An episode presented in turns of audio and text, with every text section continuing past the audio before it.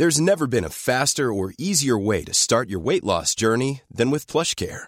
PlushCare accepts most insurance plans and gives you online access to board-certified physicians who can prescribe FDA-approved weight loss medications like Wigovi and Zepbound for those who qualify. Take charge of your health and speak with a board-certified physician about a weight loss plan that's right for you. Get started today at plushcare.com slash weight loss. That's plushcare.com slash weight loss. plushcare.com slash weight loss. Bonjour Olivier et bonjour Bruno Retailleau. Bienvenue bonjour Laurence Ferrari. Dans la matinale de CNews. La réforme des retraites arrive au Sénat. Les débats commencent aujourd'hui en commission et puis jeudi dans l'hémicycle. Vous êtes le patron des sénateurs Les Républicains qui sont majoritaires avec le groupe centriste. Est-ce que vous comptez voter cette réforme? Bien sûr, on la votera, mais euh, pour la voter, on va la modifier. Mhm. On va l'amender. Je pense que c'est important parce qu'on on veut réparer quelques injustices, notamment euh, les injustices faites euh, aux femmes. C'est elles qui mhm. financent. Aux mères de famille Aux mères de famille, tout particulièrement. Pourquoi? C'est très simple. Euh, un régime par répartition, c'est un régime démographique. Il n'y a pas de solution où on veut euh, des enfants, où on veut valoriser celles qui ont mis au monde des enfants, celles qui ont contribué à consolider le régime par répartition, ou alors on veut plus d'entrées d'immigration. C'est un choix, la démographie. Eh bien, nous, on veut plus d'enfants. On fait ce choix-là et on veut que euh, ces femmes qui ont mis au monde des enfants, qui ont consolidé notre régime, puissent avoir une surcote. Le paradoxe aujourd'hui, c'est que c'est elles qui payent la réforme. Pourquoi? Parce que le recul des deux années euh, d'âge, vous savez, d'âge mhm. légal, de 62 mhm. à 64, ans, elle se fait sur leur dos. Je m'explique. Aujourd'hui, dans le régime, quand vous avez des enfants, vous avez euh, des trimestres de maternité, de majoration de maternité.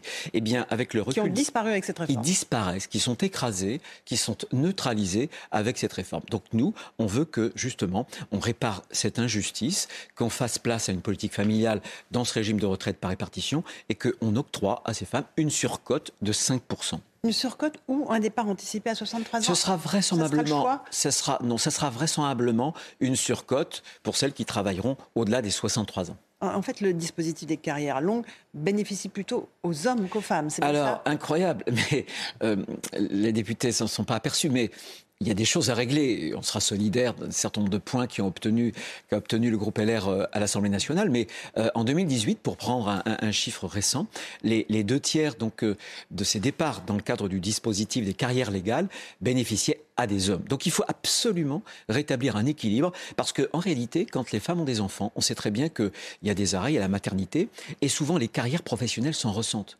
Elles sont moins bien payées et ensuite, comme elles sont moins bien payées, elles auront une plus petite retraite. C'est absolument anormal. Et nous, on veut réparer cette grave injustice. Alors, sur les femmes et sur les seniors aussi, vous allez retoucher à l'index senior? Oui, on veut retoucher d'abord un index sur les PME, franchement, ça n'a pas de sens parce que pour qu'une statistique soit efficace, il faut qu'elle elle se base sur un, nombre significatif précisément. Et surtout, nous, on veut avoir des instruments donnés aux entreprises, euh, aux seniors, des instruments qui sont beaucoup plus efficaces. Le premier instrument, ce sera un contrat senior, un contrat de euh, fin de carrière à partir de 60 ans pour le retour à l'emploi avec une exonération des cotisations voilà, euh, jusqu'au moment du départ à la retraite. Et on veut faciliter, encore plus que ce que le gouvernement a fait, euh, les départs à la retraite progressive à partir de 60 ans. C'est bien pour l'employé, ça lui permet gentiment de préparer le moment où il sera en inactivité.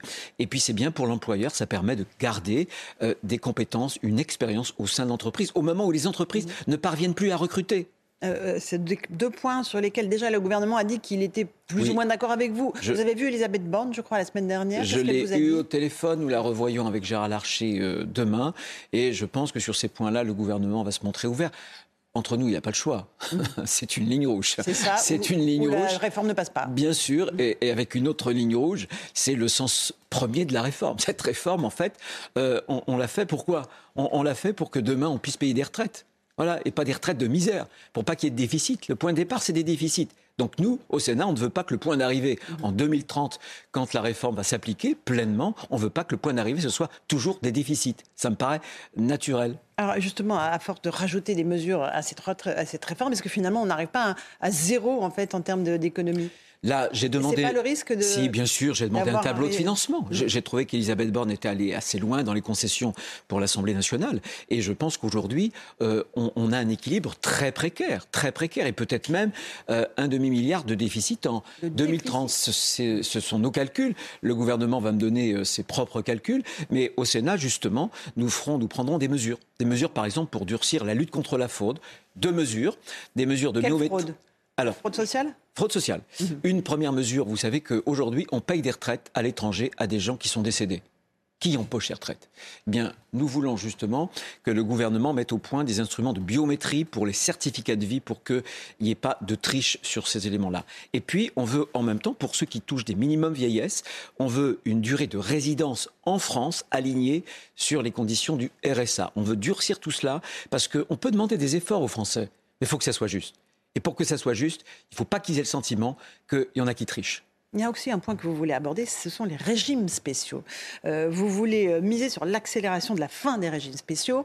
Là, les syndicats veulent tout bloquer le 7 mars, à la SNCF, à la RATP. Est-ce que c'est pas agiter la muleta euh, devant des syndicats qui sont vent debout contre la réforme? Ceux qui veulent bloquer, ceux qui vont bloquer la France à partir du 7 mars et les jours suivants, ce sont précisément ceux qui ne supporteront aucune conséquence de la réforme. La réforme va être supportée par des fonctionnaires, par le personnel du privé en France, mais pas eux. Un exemple, les deux années, par exemple. Nous, 62, 64 ans dans le privé. Eux, ça ne mord pas. Ça ne mord pas parce qu'ils ont euh, des départs, notamment à la retraite à taux plein. Pour le privé, c'est 67 ans, c'est-à-dire un âge où euh, on annule la décote, même quand vous n'avez pas toutes vos annuités, très très tôt, parfois à 57 ans. Donc les deux ans, ça ne mord pas du tout. Et ensuite, pour ceux qui sont déjà en fonction, la Première ministre veut la clause grand-père. C'est quoi la clause grand-père? C'est de dire, bah, écoutez, ça s'appliquera après, après 43 ans, etc. Il faut compter ensuite 15 ou 20 ans de retraite, ça fait 43 plus 20, ça fait 63 ans. Si vous avez une femme, vous, voilà, il y a une reversion, ça veut dire que tout ça va s'appliquer quoi? À la fin du siècle C'est trop Est-ce que les Français... Non, mais à la fin du siècle, non, mais on va demander des efforts aux Français maintenant, par trimestre, par trois mois, chaque année. Et il y a une catégorie de population française qui pourrait s'en exonérer Non. Nous, on que- proposera une convergence qui sera une convergence progressive, certainement pas brutale, mais moi je pense qu'elle devrait commencer dès 2025 et s'achever en 2040. C'est extrêmement raisonnable. Mais vous avez conscience que ça va évidemment durcir encore les positions des syndicats. Mais pourquoi céder au chantage? Pourquoi céder au chantage?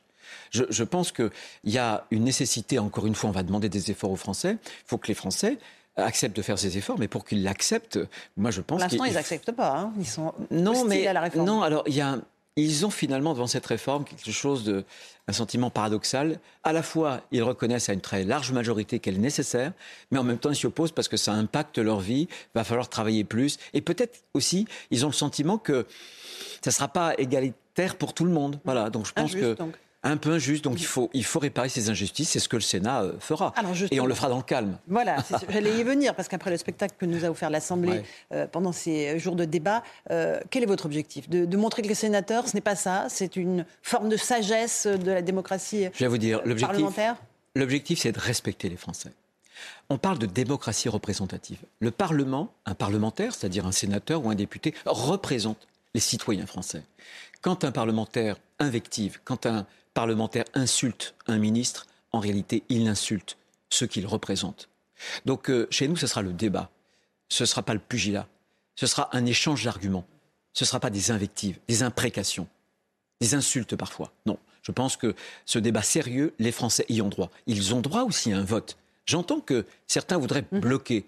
Certains Notamment les voudraient faire... socialistes au Sénat disent J'espère qu'ils ne céderont pas. J'espère qu'ils ne céderont pas aux injonctions de M. Mélenchon. M. Mélenchon a passé euh, 18 ans euh, au Sénat. J'espère qu'il est sorti de ce corps législatif. Mhm. Et j'espère que nos collègues de gauche ne céderont pas justement euh, à, ces, à ces pressions. Notre job, notre métier, c'est le vote. La raison d'être du Sénat comme de l'Assemblée, c'est de voter. J'entends que mes collègues veulent aller jusqu'à l'article 7. Mais attendez, l'article 8, l'article 9, l'article 10, il y a les petites retraites. Il y a les invalidités, les euh, questions pour les handicapés. Ça vaut pas le coup de les discuter, de les voter? Si, j'espère bien que le Sénat ira au bout. Et si jamais il y a des tentatives d'obstruction, Qu'est-ce qui se passera? eh bien, ce sera la démocratie qui s'exprimera. Dans notre règlement, dans la Constitution, il y a des instruments qui permettent de contrer ce genre de dérive. L'article une... 38 Par exemple, dans le règlement mhm. euh, du Sénat, il y a l'article 38, mais il y a d'autres outils. Qui permettent de contraindre le débat? Exactement, d'encadrer les prises de parole pour faire en sorte qu'on puisse faire euh, obstacle à cette dérive. Non au blocage. On bloquera le blocage s'il le faut. Vous n'avez pas d'élu France Insoumise, on le rappelle, ni Rassemblement National. Non, côté donc sénateur. Non, non, mais justement, j'espère que et je fais confiance euh, à, mes collègues, notamment de gauche, que ce soit donc euh, Assassi, Parti communiste, mais aussi euh, Patrick Caner, Guillaume Gontard, pour qu'il y ait une bonne tenue euh, des débats. Je crois qu'on doit cela aux Français, on doit ça à la démocratie parlementaire. Est-ce que les sénateurs LR sont sur la même ligne que les députés LR Est-ce qu'au fond, vous n'allez pas leur mettre un petit taquet au passage en votant d'autres mesures que ce qu'eux ont proposé Alors, ils se sont beaucoup focalisés sur les carrières longues. Sur les carrières longues, il y avait un certain Notamment nombre. Notamment Aurélien Pradier. Alors, sur les carrières longues, il y avait effectivement un certain nombre d'injustices à réparer. Euh, la borne de 21 ans, on ne va pas s'y opposer. On s'opposerait simplement à d'autres injustices. Est-ce que c'est par exemple normal? Je vais vous donner un exemple. Vous êtes un élève brillant de Polytechnique.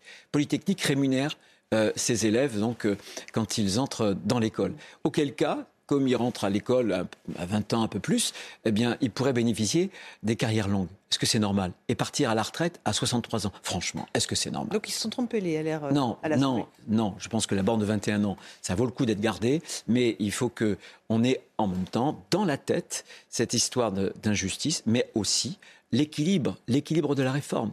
Une réforme, euh, si demain c'est la banqueroute pour le régime par répartition, je vous rappelle quand même c'est un chiffre que j'entends très peu citer. Les déficits cumulés sur les dix prochaines années, c'est au moins 150 milliards d'euros avec des hypothèses macroéconomiques, notamment de taux de chômage, hyper euh, optimistes, de 4,5% de taux de chômage. Donc s'il y a banqueroute, ça veut dire chacun pour soi. Si c'est chacun pour soi, ça sera les plus faibles, les plus modestes qui trinqueront avec des retraites de misère. Et ça, on s'y opposera au Sénat. Est-ce que euh, finalement ces débats que l'on va voir au, Sénat et qu'on a vus à l'Assemblée ne vont pas fracturer les LR, votre famille politique? Non, non, non. Je crois que Éric Ciotti et puis euh, Olivier Marlac sont en fait du bon travail. Simplement, il y a un groupe qui est un groupe difficile à, gérer mhm. euh, et ils ont voulu faire avancer à la fois les petites retraites. J'étais avec eux lorsqu'on a rencontré Elisabeth Borne je pense que ça, c'est important. Il y a sans doute d'autres choses à faire. Mais ça, c'était fondamental. Les carrières longues. Mais il ne faut pas aller jusqu'à un point, justement, où il n'y aurait plus de carrière longue, parce que tout le monde travaillerait euh, sur 43 euh, annuités. Euh, j'aimerais aussi évoquer avec vous le voyage du président Macron, qui part pour une visite de 4 jours en Afrique, Gabon, Angola, Congo, République démocratique du Congo. Il a dit hier, l'Afrique n'est pas un précaré. Il faut passer à une logique d'aide, d'une logique d'aide à une logique d'investissement. Il a annoncé aussi la, la, diminution visible des effectifs militaires français. Ça va dans le bon sens, selon non, vous Non, Une nouvelle forme de relation avec l'Afrique Non, non, ça ne va pas du tout dans le bon sens. Pourquoi? C'est un discours qui signe l'échec d'Emmanuel Macron de la politique africaine d'Emmanuel Macron. En réalité, à travers ce discours, il commet plusieurs erreurs. Il en commet une qu'il a commise aussi en Algérie. Plus il se présentait dans euh, des habits euh, de, la repentance, et plus M. Tebboune lui demandait euh, une culpabilité, de reconnaître une culpabilité perpétuelle, éternelle de la France. Il fait la même chose avec l'Afrique. C'est-à-dire qu'il épouse un discours qui est un discours euh, euh, de repentance néocolonial. C'est exactement d'ailleurs ce que Wagner, ce que les grandes puissances comme euh, la Russie tentent de faire croire en Afrique. Et, ça il dit on part d'un pied nouveau. Il dit on va passer d'une autre logique. Non mais on, va passer à l'investissement. J'ai des amis africains et je, pense qu'ils veulent une France fière d'elle-même. Ils ne veulent pas d'une France qui, qui se rabaisse. Parce que quand vous vous rabaissez, vous n'êtes plus respecté. Et ça, c'est le problème numéro un. Et en endossant les critiques qu'on fait et que des puissances étrangères, encore une fois, comme la Russie, font, développent en Afrique, finalement, il nourrit euh, un réflexe qui est un réflexe profondément anti-français. Deuxième élément, il s'est appuyé notamment sur le Conseil présidentiel euh, pour l'Afrique. En fait, il s'est appuyé, il faut le savoir, sur la bourgeoisie riche de la diaspora africaine en France. Mais c'est pas ça l'Afrique. Et c'est pas ça du tout. Et ça lui donne peut-être bonne conscience, mais je pense que c'est une fausse piste. Et enfin, troisième erreur, sur les bases notamment euh, militaires, mhm. par exemple. Réduire la visibilité militaire. Oui, c'est-à-dire euh, une France moins présente et plus influente tu parles. Non, sur les bases militaires, lorsqu'il dit on va partager avec les pays africains, ou on va en faire des académies, euh, des plateformes de formation, ça veut dire une disparition. C'est terrible parce qu'il fait endosser à nos militaires qui ont, gagné, qui ont eu des victoires pour Barkhane. Et qui ont payé un lourd tribut. Et, qui ont, et je, je veux dire, comment dirais-je, la fierté que j'ai, moi, vis-à-vis de nos soldats français, de leur courage et de l'armée française qui a réussi, euh, pourtant, en termes militaires, ce que peu d'armées au monde auraient pu faire. Le problème, c'est qu'on a eu des victoires militaires, mais des échecs politiques. On n'a pas relayé les victoires militaires par une politique justement d'aide, etc., où, il aurait fallu relever d'autres défis, des défis notamment d'aide auprès des populations euh, civiles. Et c'est euh, l'armée euh, qui a eu par ailleurs des victoires qui va endosser en réalité le, le vrai prix de l'échec de la politique africaine d'Emmanuel Macron. Merci beaucoup Bruno Retailleau. Bon courage pour les débats parce que je crois que c'est euh, week-end compris, jour non-stop. Vous allez plus siéger que l'Assemblée nationale. on a ouvert. Ah, oui, hein. Gérard Larcher nous a fait la totale. Il nous a ouvert, y compris ce week-end. Le, week-end ensuite, ça sera matin, midi, soir et une partie Toute de la, nuit aussi ou pas Et euh, une, partie, ouais, une partie de la nuit. Donc il va falloir être en forme et nous le serons. Et nous, nous conserverons notre sérieux et notre calme, Laurence Ferrari. Merci beaucoup. Bruno Retailleau d'être venu ce matin dans la matinale de CNews. À vous, Olivier de Carenfleck pour la suite.